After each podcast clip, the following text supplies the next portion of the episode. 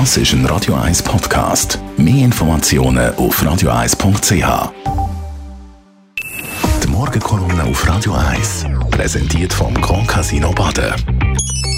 Grand Casino Baden.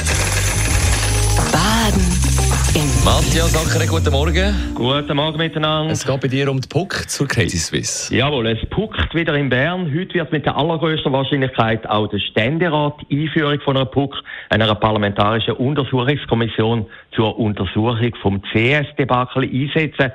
Wenn es im Bundesbern einen gemeinsamen Nenner gibt, die Untersuchung vom CS-Debakel ist durch alle Parteien unbestritten. Zum einen sind im Herbst Wahlen und zum anderen wird jede Partei ihre Deutungshoheit beibehalten und der anderen die Schuld am Debakel zuschieben. Die FDP wird den Ueli Maurer beschuldigen, die SVP wird auf, Zitat, der FDP viel losgehen und die SP hat es immer gewusst.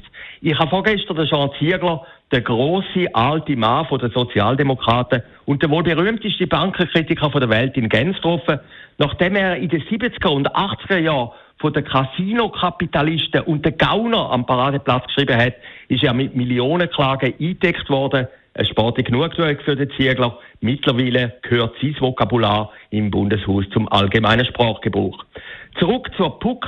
Das ist der größte, die schärfste Waffe und auch die eingreifendste vom Parlament. Das ist der Fall, wenn Volksvertreterinnen und Vertreter Sherlock Holmes und James Bond in Personalunion sind.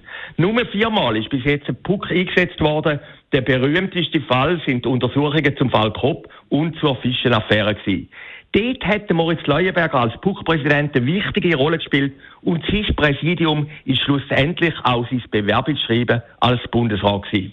Das erklärt vielleicht, dass jetzt viele Parlamentarier in Puck oder sogar ein Präsidium übernommen werden. Bekannt ist der Kopf, der welche SP-Nationalrat Roger Nordmann, der als Fraktionschef sogar zurücktritt, um sich ganz der Credit Suisse zu widmen.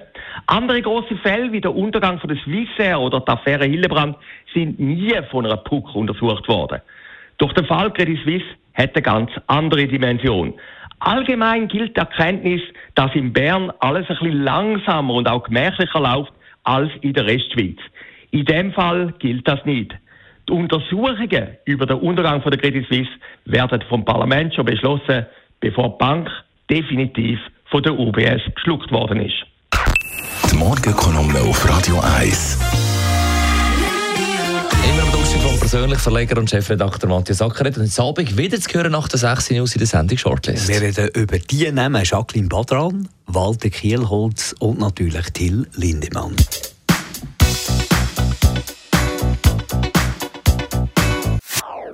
Das ist ein Radio 1 Podcast. Mehr Informationen auf radio1.ch.